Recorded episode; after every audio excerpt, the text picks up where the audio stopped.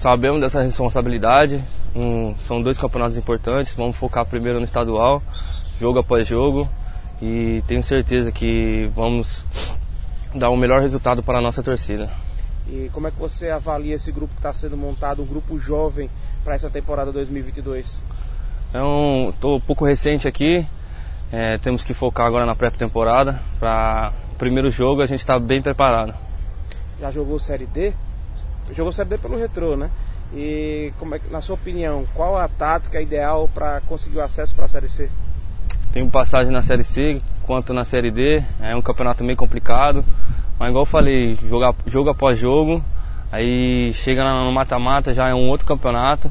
Onde a gente tá, tem que estar tá focado e acertando o time durante o decorrer do, do campeonato. E tenho certeza que vai dar tudo certo.